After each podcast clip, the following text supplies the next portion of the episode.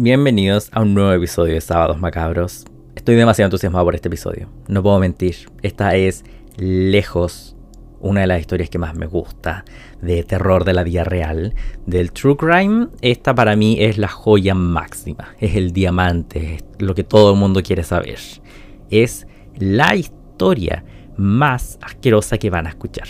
Ya les hablé de Jeffrey Dahmer, que es mi asesino serial favorito personalmente, pero Ed Gein es inigualable.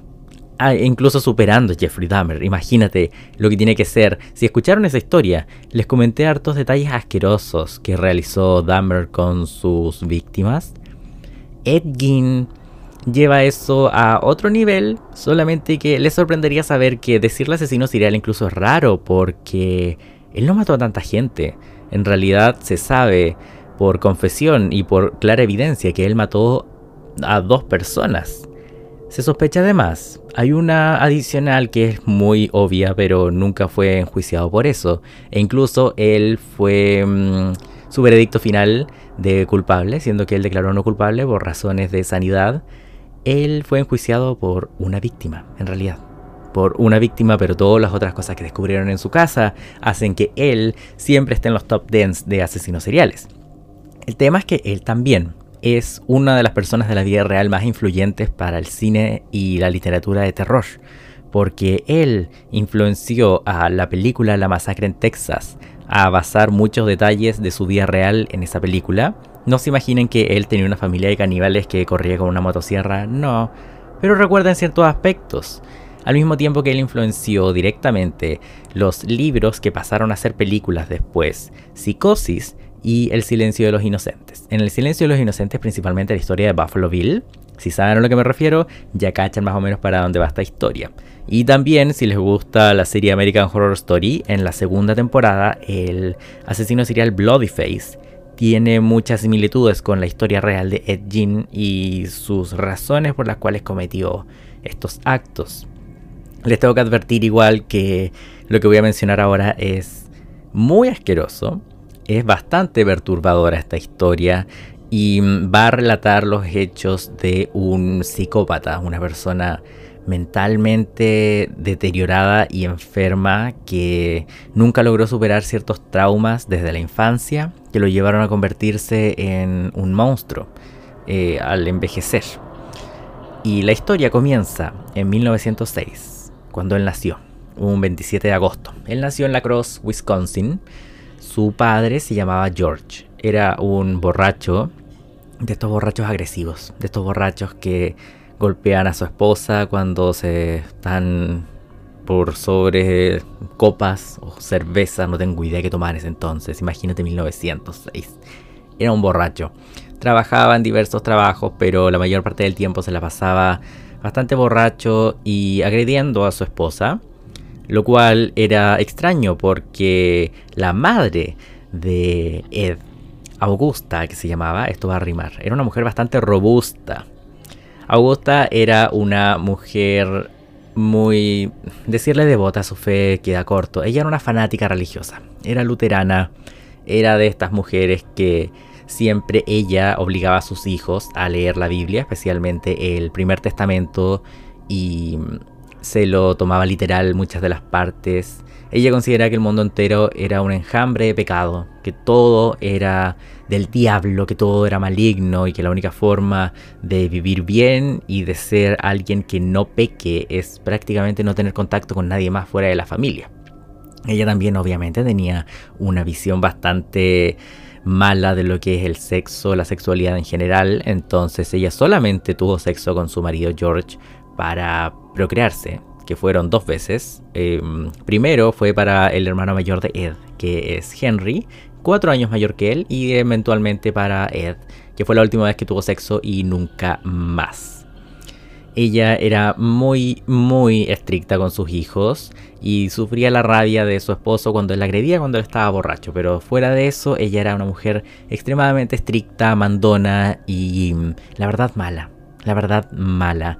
Cuando George no estaba borracho, a ella le gustaba tener un marido que sea un poco inservible, que sea manejable. El problema era cuando tomaba, pero fuera de eso, ella era la matriarca de esa familia. En todo esto, obviamente, los hijos sufrieron el tener un padre abusivo, un padre que los golpeaba, que golpeaba a su madre, que mm, de repente vivía desmayado porque estaba muy borracho, y también sufrían el tener una madre extremadamente estricta, que los castigaba. Ellos no tenían permitido tener amigos en la escuela donde iban en la cross. Y siendo que a Ed le iba relativamente bien en el colegio, él siempre fue alguien que fue extraño. La gente solía decir que él de repente se reía solo, que se decía chistes tal vez de mal gusto, un poco extraños, pero nadie lo tomaba muy en serio, solo lo veían como un chico excéntrico, como el chico mm, ustedes conocen como un, alguien siempre rarito que uno conoce, que es más ah, uno lo deja estar. Ese era Ed. A Augusta no le gustaba para nada la ciudad de la Cross, así que mm, decidió mudarse con toda su familia a una granja en Plainfield, Wisconsin, un lugar bastante pequeño con no más de 700 habitantes. Este fue el lugar que eventualmente vio crecer a Ed y el lugar que lamentablemente vio los horrores que Ed les trajo unos años después. La vida creciendo de Ed obviamente se vio bastante oprimida por las exigencias y el régimen prácticamente autoritario dentro de la casa de su madre. Solamente que Henry fue el hijo que salió de eso y comenzó a vivir una vida normal, comenzó a separarse de esta tendencia de fanatismo religioso y de opresión de parte de su madre y tuvo novias, etcétera, vivió una vida normal. Ed, en cambio, fue de cierta forma el hijo soñado para Augusta porque le hacía caso en todo, al nivel que Ed comenzó a desarrollar lo que se conoce como el complejo de Edipo. Este complejo donde un hijo se enamora de cierta forma de la madre. Tal vez no en una forma sexual, tal vez no en una forma romántica de querer tener una relación con ella, pero sí que la veneraba a un punto que no es sano. Porque todos los niños aman a sus madres, a sus padres, etc. Pero hay un nivel en el que ya es enfermizo. Ed estaba en ese nivel. Y un poco más. Si ya se percatan un poco, se darán cuenta de algo que inspiró a Psicosis.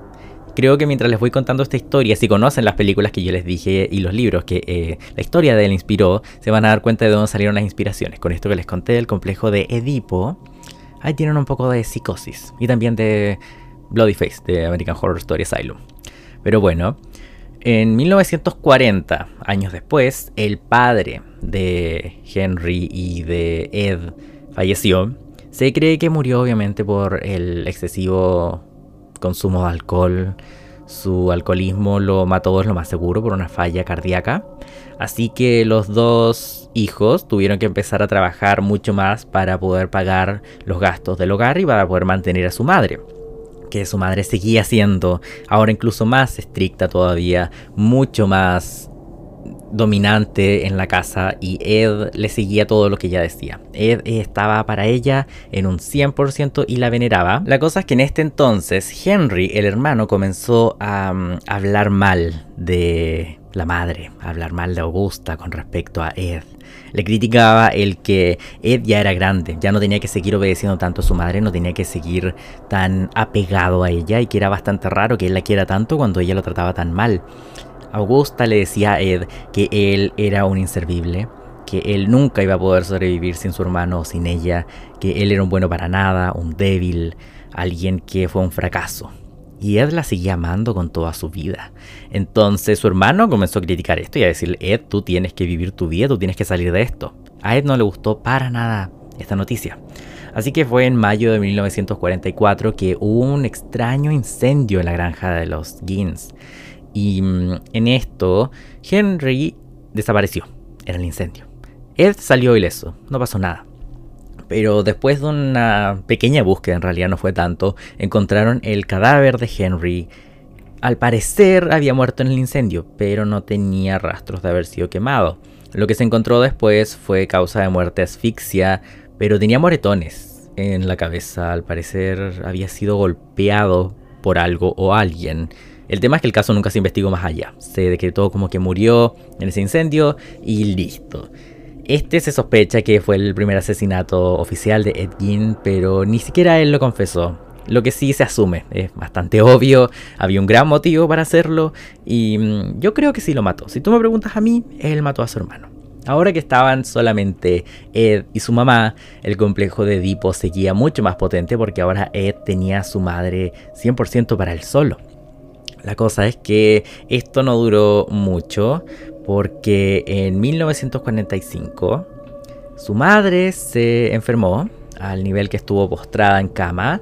Ella seguía con la misma actitud de mierda de siempre, seguía siendo horrible con él. Y Ed trabajaba en múltiples partes de la ciudad, trabajaba eh, arreglando autos, arreglando cañerías, trabajando en casas, y la gente en realidad lo consideraba un muy buen trabajador en ese sentido. Decían que era muy eficiente, era un hombre de pocas palabras, tal vez de repente hacía chistes extraños, pero servía para lo que hacía, no, no era una molestia en ese sentido. Era un ciudadano que, aparte en un pueblo pequeño de 700 personas que todos se conocen, la gente no tenía ni mala, una mala imagen de él, tan solo era un tipo del campo, como le conocían. La cosa es que su madre murió unos meses después. Y este fue probablemente lo que gatilló el que Ed se vuelva lo que se iba a transformar ahora. Al quedarse solo, o no tan solo como uno se imagina, él comenzó con su pequeño viaje al descenso de la locura y a transformar su casa en lo que pasa a ser conocido como la casa de los horrores. Ahora vamos a hablar de los asesinatos. Como yo les contaba, él no tiene un gran lineario de asesinatos, solo dos de los cuales podemos hablar. El primero es a Mary Hogan. Ella fue una mujer que de cierta forma se parecía a su madre. Era una dueña de un bar, un bar o un lugar donde la gente podía ir a comer. Era una mujer ruda porque si vas a trabajar y ser dueña de un bar tienes que ser una mujer fuerte o un hombre fuerte. Ella lo era. Era robusta, era bastante chucheta, era buena para la talla y era una mujer que se ve que se podía defender por sí misma. Era grande, era corpulenta. En, como yo les comentaba, en 1954 Ed fue al bar por última vez. Él era un cliente frecuente y mucha gente realmente lo molestaba con él. Decían, a ti te gusta ella, a ti te gusta Mary. Y mm, Ed decía que no, no, ¿cómo se le ocurre? Y dejaba que los molesten. La cosa es que Ed fue un día a última hora, justo antes que ella vaya a cerrar, pidió un café y ella se lo dio y no tenía ningún problema. La cosa fue que le disparó con un revólver calibre 32 y al no ser alguien muy inteligente en ese sentido y ser un poco desprolijo, dejó un charco de sangre en el lugar donde le disparó y un rastro de sangre que llevaba hasta la puerta trasera. Esto fue después descubierto por gente que llegó al bar al otro día y se dieron cuenta que no estaba Mary y que mm, había gran cantidad de sangre en el suelo, lo cual era bastante raro. La cosa es que la desaparición no llevó a ninguna pista. Ed no fue un sospechoso, porque tenemos que considerar que en la época mediados de los 50 sin cámaras de vigilancia en todas partes, sin redes sociales obviamente, sin conectividad tan intensa como la que tenemos ahora, gente como Ed podía cometer estos crímenes incontables veces y nadie se enteraría. La cosa es que en este caso tuvo suerte que nadie lo pillara, no fue como la próxima vez, pero sí él logró llevársela en su camioneta a su casa. Lo extraño de todo esto y una anécdota es que mm, después de la desaparición el pueblo estuvo bastante en shock, no sabían qué ocurrió con ella, quién se la llevó, porque había sangre, estaban todos preocupados y a Ed lo molestaban y le decían, mira, ya no vas a poder cumplir tu sueño de estar casado con Mary en tu granja y trabajando con ella ahí. Y él de broma, pero una broma que uno sabe que es real ahora. Él decía, mm, no estoy preocupado si ella no desapareció, ya está en mi granja ahora mismo. Y la gente como que pensaba que era un chiste de mal gusto, un chiste pesado. Le dicen como, ay Ed, no digas eso, siendo que era 100% verdad. La cosa es que el segundo y final asesinato de Ed Gein fue en 1957. Imagínate, llevas un tiempo, de 1954. Bernice Warden ella era una dueña de ferretería que estaba ahí en el pueblo de Plainfield. Una ferretería al que él siempre igual frecuentaba, como él trabajaba en diversos oficios, trabajando en arreglar casas, en arreglar de todo lo que podía. Él era como el típico handyman que tú llamabas para que te arregle algo o te ayude en la construcción de algo. Él iba ahí. Entonces él frecuentaba esta mm, ferretería y lo que ocurrió en este caso fue que mm, él decidió ir a comprar un anticongelante a esta ferretería. La cosa es que como en esa época funcionaba muy distinto el sistema de ventas, había un libro donde la gente tenía que escribir qué compraba y se escribía quién fue el que lo compró.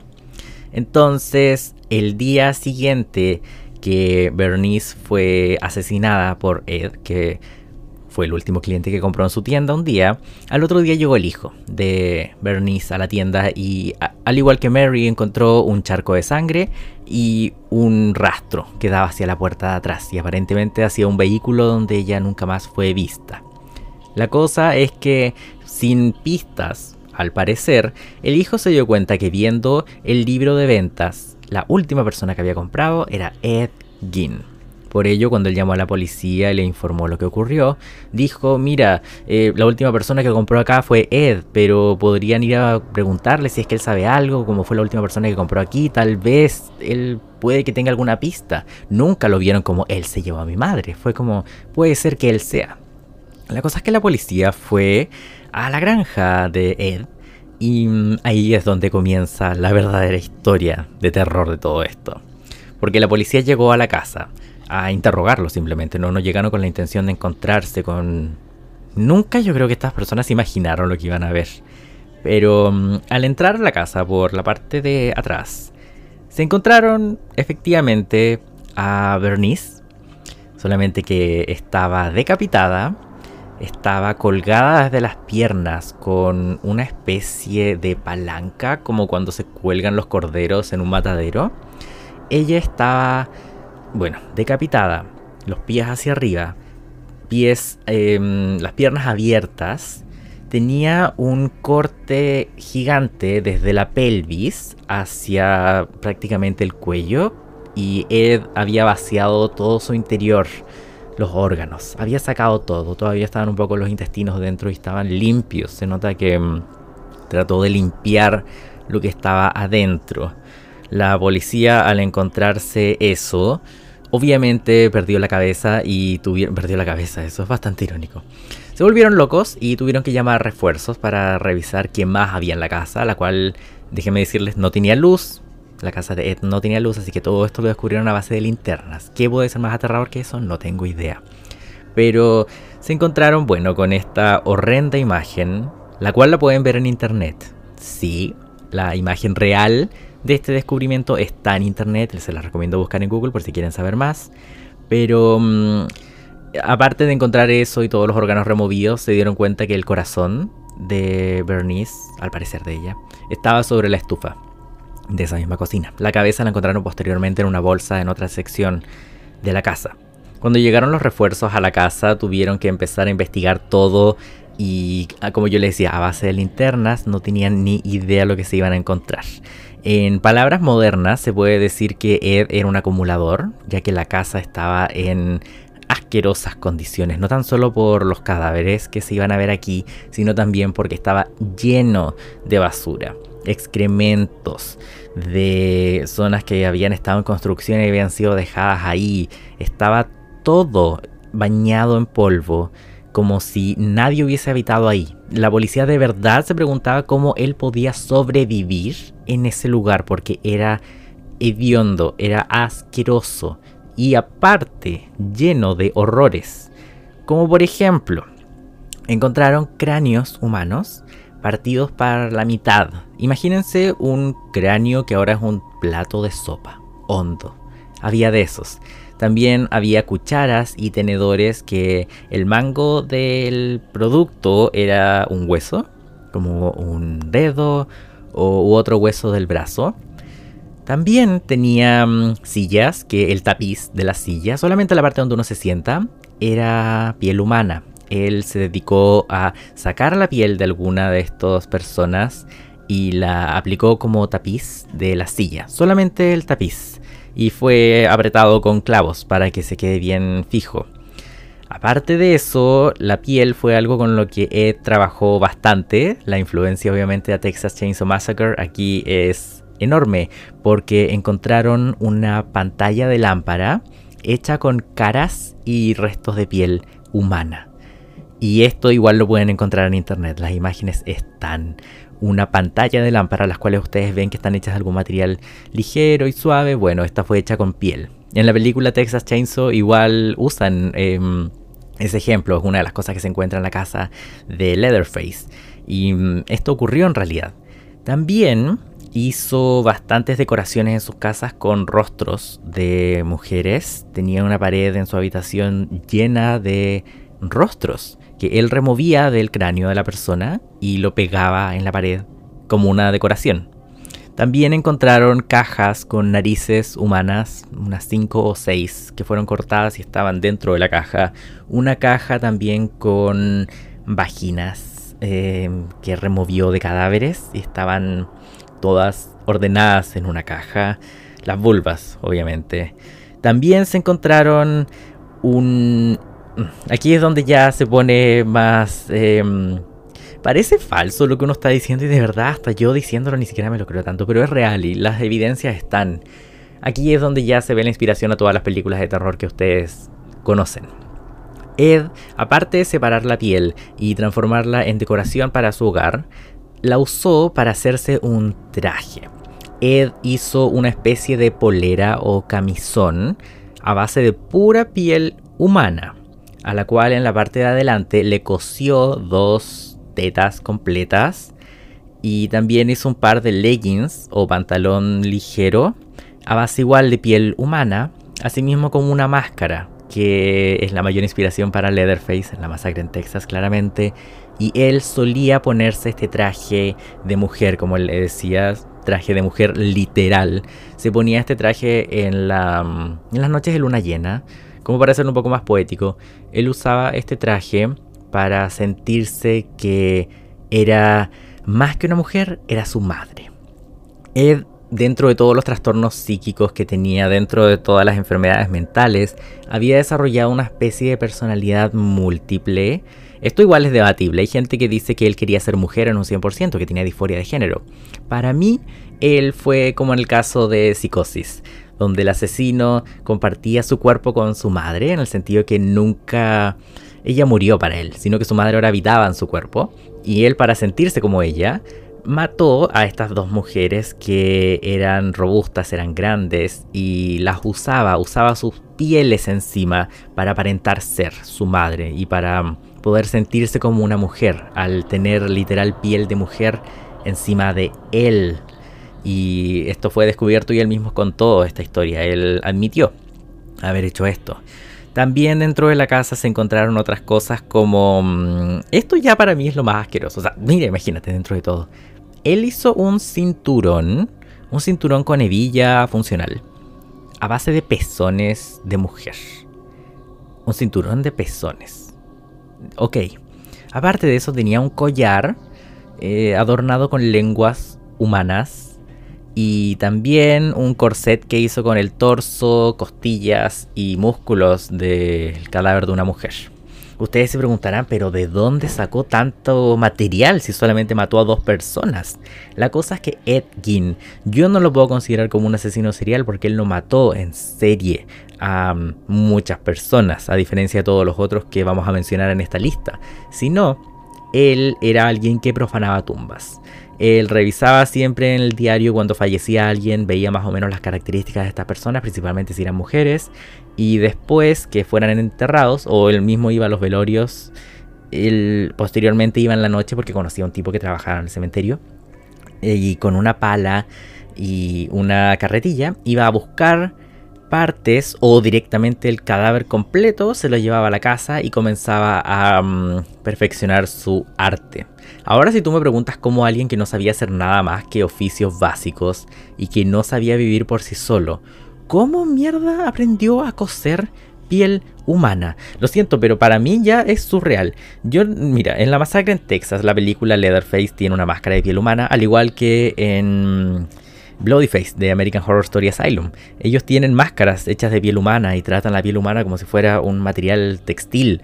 ¿Cómo lo separan tanto al nivel que queda usable? ¿No? ¿Cómo separan la piel del músculo del hueso? Nunca he entendido eso. ¿Y cómo aparte lograron hacer, un, por un lado, un traje de mujer? Por otro lado, lámpara. una pantalla de lámpara Así como también usar solamente la piel del rostro y dejarla colgada en, la pared como si fuera una decoración. Y adicional a eso, ¿cómo se le ocurre el cinturón de pezones?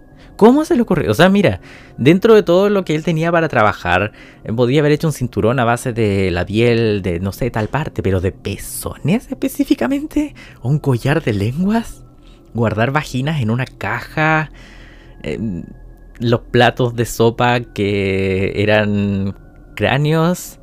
Bueno, en la escena del crimen igual encontraron múltiples órganos y múltiples cabezas, pies, de todo. Encontraron absolutamente de todo en condiciones deteriorantes y condiciones más frescas. Él decía que para hacer su traje de mujer y la máscara de mujer, tuvo que matar a estas dos mujeres porque al usar los cadáveres que sacaba del cementerio, si no estaban muy frescos, la piel no era algo con lo que podía trabajar tanto. Ahí es donde podía sacar los pezones o las lenguas u otras partes para hacer tal vez huesos, como para mm, seguir decorando su hogar. Era un buen decorador de ambientes al parecer, pero mm, para hacer este traje necesitaba piel fresca, necesitaba piel que esté mm, húmeda, que esté no rígida, como ocurre después de la muerte, necesitaba piel fresca y por eso mató a estas dos mujeres que aparte tenían una contextura similar a su madre, lo cual lo hacía mucho más atractivo a su parecer. La policía buscando la casa al llegar al segundo piso se percató que la habitación de su madre estaba cerrada. Al abrirla se dieron cuenta que estaba en perfectas condiciones desde el día que murió su madre. Él la dejó, era una, una habitación completamente distinta al resto de la casa, mientras que el resto era un basural, una posilga llena de cadáveres y excremento. La habitación de su madre estaba inmaculada. Y aquí es donde la historia, como lamentablemente ocurre hace mucho tiempo y todo esto lo sabemos por relato hablado, aquí es donde se, uno se logra confundir un poco, porque hay gente que afirma que él mantuvo a su madre en la habitación, nunca la enterró, nunca le hizo un funeral, él la dejó ahí, tal y como murió, y la preservó ahí. Pero hay gente que dice que su madre sí estaba enterrada. Ahí es donde yo dejo bien la interrogante. Si mm, tal vez la dejó ahí y nunca la enterró, esto básicamente es mucho más psicosis, la película y el libro, si ustedes conocen la historia. Pero si no, igual tendría sentido el que él haya querido recrear a su madre que por eso intentó crearse este traje de mujer y vivir una vida él siendo Augusta, no Ed, sino dejando de lado quién es Ed y él pasando a vivir como Augusta. La escena del crimen obviamente fue totalmente repulsiva y la noticia devastó al pueblo de Blainfield porque nadie se podía imaginar que el, básicamente el Perkin de Ed hubiese hecho esto, nadie se lo creía. La cosa es que esto se convirtió en la casa de los horrores, se convirtió en el lugar donde toda la gente iba a bueno, sacar fotos era mucho más difícil en ese entonces, pero iban a visitar como sabiendo que algo horrible ocurrió ahí. Trajo a muchos turistas, lo cual hizo enojar a la gente del pueblo. Y un día misteriosamente la casa se incendió y también la camioneta con la cual él llevó los cadáveres. La cosa es que el pueblo no se enojó con eso y mucha gente piensa que fue para mejor que ese lugar ya ahora ni siquiera exista, que sea un terreno vacío y que todo lo que ocurrió ahí fue consumido por el fuego porque fue demasiado grotesco.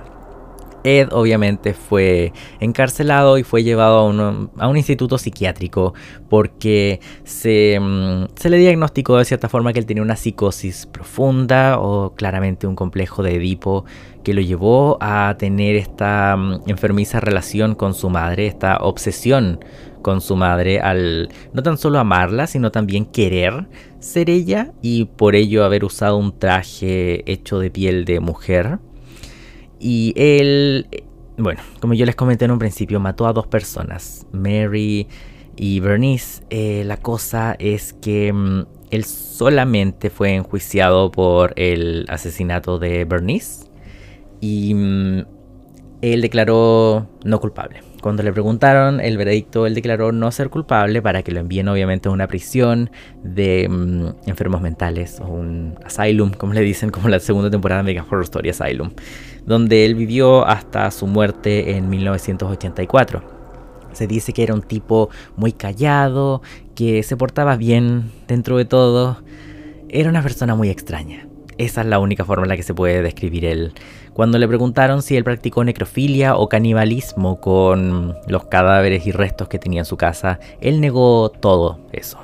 Dijo que olían muy mal como para pretender tener sexo con los cadáveres y también que no sabía bien la carne humana. Lo cual es raro porque si tenía tantos órganos en el refrigerador y el momento que encontraron todo, el corazón de Bernice estaba mm, en la estufa, es extraño, pero él mismo ha dicho que no lo ha hecho. Ahora que uno le crea a una persona con una psicosis extrema, es difícil, pero según él no cometió estos actos. Lo que sí cometió fue todo el resto de haberse hecho un art attack, de los cadáveres. Pero es 100% cierto. Esta noticia hizo que todo el mundo se espantara con esta historia y cuando Ed murió, fue enterrado al lado de su madre en un cementerio ahí en Wisconsin y se volvió de nuevo un sitio turístico, la tumba de Ed Gein, la cual le hicieron estas típicas placas norteamericanas donde sale su nombre y mm, la tradición de los turistas era remover un pedacito del cemento de la placa y se lo llevaban como recuerdo. Esto hizo que gente del cementerio se enoje y en un punto incluso se robaron la placa completa y la encontraron después en otro estado de Estados Unidos. Por ello le removieron la placa y ahora solamente está enterrado en el cementerio de Wisconsin al lado de su madre. Y esta historia, como yo les comenté, fue la que inspiró a más momentos icónicos del terror, la máscara de piel humana de Leatherface, el trastorno que tenía Buffalo Bill, y mm, los trastornos mentales y el modus operandi que tenía Norman Bates de psicosis, esta obsesión con la madre, el querer ser su madre y disfrazarse, solamente que Norman Bates usaba una peluca y un vestido. Ed fue al otro nivel de usar literal piel de mujer para pretender ser su madre y se pasea así por la granja y por su campo de noche para pretender vivir su vida como gusta. Es una historia demasiado enfermiza. Es demasiado enfermiza, pero no puedes negar que es increíblemente interesante. No puedes dejar de escucharla. Yo viendo las escenas del crimen, que lo puedan creer o no, están en internet algunas de las fotos reales. Lo que sí tengo que decirles es que tienen que saber bien cuáles son las imágenes reales y cuáles son las falsas, ya que hay mucha gente que para películas o para documentales o para shows de arte ha recreado alguna de estas, entonces hay fotos que son actuales fotos que fueron hechas no con piel humana, sino con materiales imitando la piel humana. Entonces esas no son fotos verídicas, pero sí hay fotos 100% reales de cosas que se encontraron en la casa de Ed Gein y pueden encontrarlas en internet, de verdad. La cosa es que esto fue muy influencial para el cine de terror y a mi parecer es mucho, mucho más aterrador la historia real de Ed. Porque ya pasa a otros niveles. No es tan solo un psicópata, una persona mala que se dedicó a crear estas cosas con los cuerpos porque le producía placer. Hay un grado de... no inocencia, pero de... Mm, de una mente tan enferma que hizo estas cosas para tratar de recrear a su madre. Cuando él la perdió, fue el fin de su mundo. Entonces esto le dio los inicios a su es que ni siquiera se puede decir a su ola de asesinatos porque mató solamente a dos personas.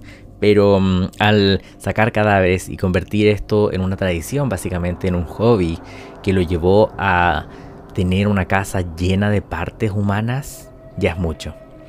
Esto también se ve desde el punto de vista de mm, qué tan intenso era este complejo de Edipo que lo llevó a mm, cometer estos actos en nombre de su madre. Y también el estudiar cómo él es uno de los psicópatas que tuvo una infancia traumática, a diferencia de Jeffrey Dahmer, que les conté antes, que él tuvo una infancia muy normal y que él fue el extraño que cuando era chico empezó a matar animales y a tener un interés por los interiores de los cuerpos. Ed era todo lo contrario, la verdad. Él era un niño normal. Sí, tal vez él nació desde siempre con un trastorno de psicopatía que se vio gatillado por todo lo que vivió, pero él no no fue un niño extraño en el sentido que en la granja donde vivía su familia, él vio cómo mataban animales y no le gustaba, e incluso le daba náuseas y asco el ver cómo mataban cerdos, ovejas, nunca fue algo de su agrado, en lo más mínimo. Entonces, en ese sentido, Ed se separa de todos los otros asesinos al no ser alguien que disfrute el gore y la violencia desde muy chico. Sí, al ir creciendo comenzó a tener una pequeña fascinación por historias de terror ficticio y por las prácticas de mm, los nazis en los campos de concentración.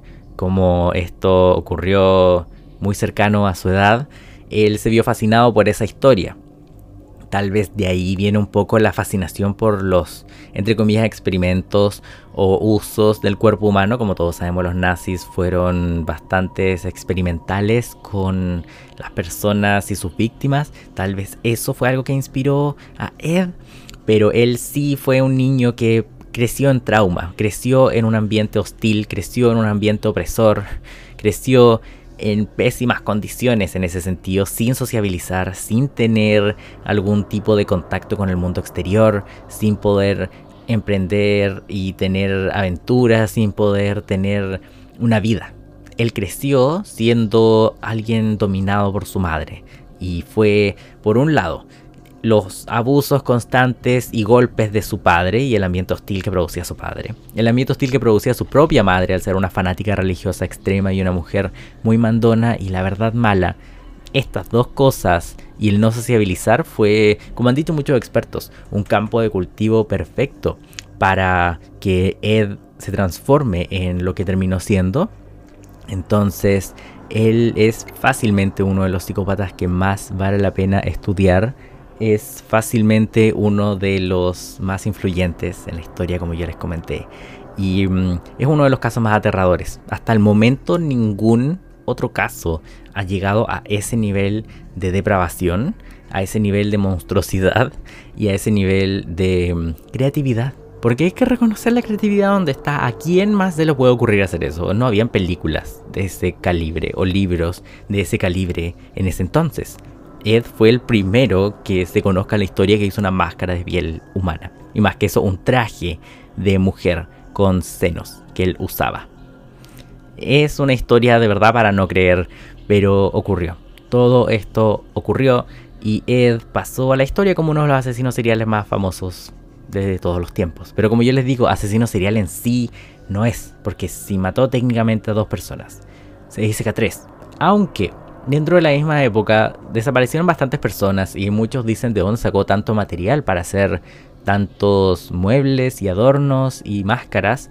Se dice que él mató a más personas, pero las que están confirmadísimas e incluso mm, fueron verificadas por el mismo Ed fueron dos, estas dos señoras que tenían un aspecto similar a su madre.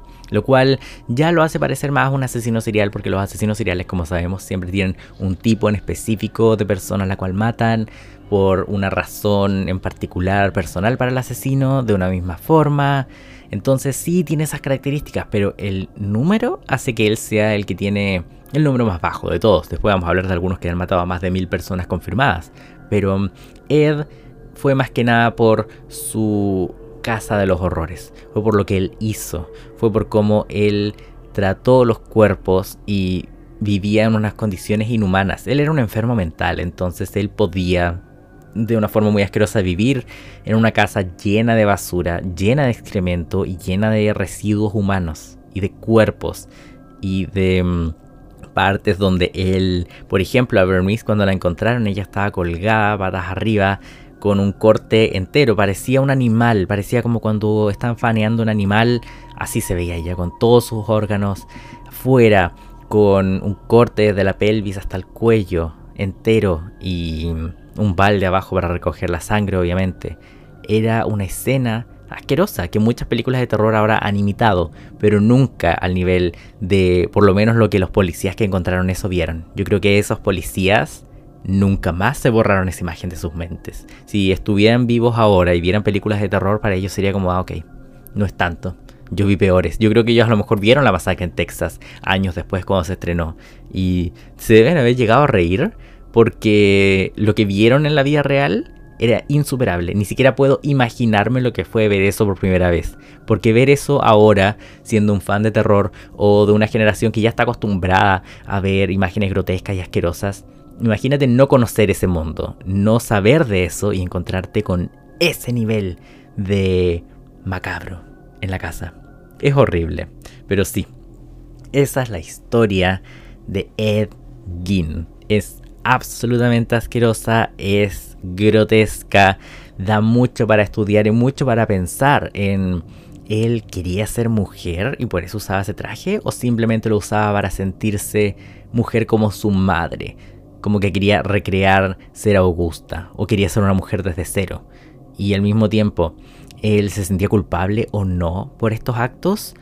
Él hacía estas decoraciones por gusto propio, por excitación, por no excitación. Algunos debaten incluso si es que él alguna vez tuvo sexo o no. Al parecer no, al parecer murió virgen. Si es que vivió toda su vida con este miedo y mentalidad de que las mujeres eran putas del diablo, como le decía su mamá.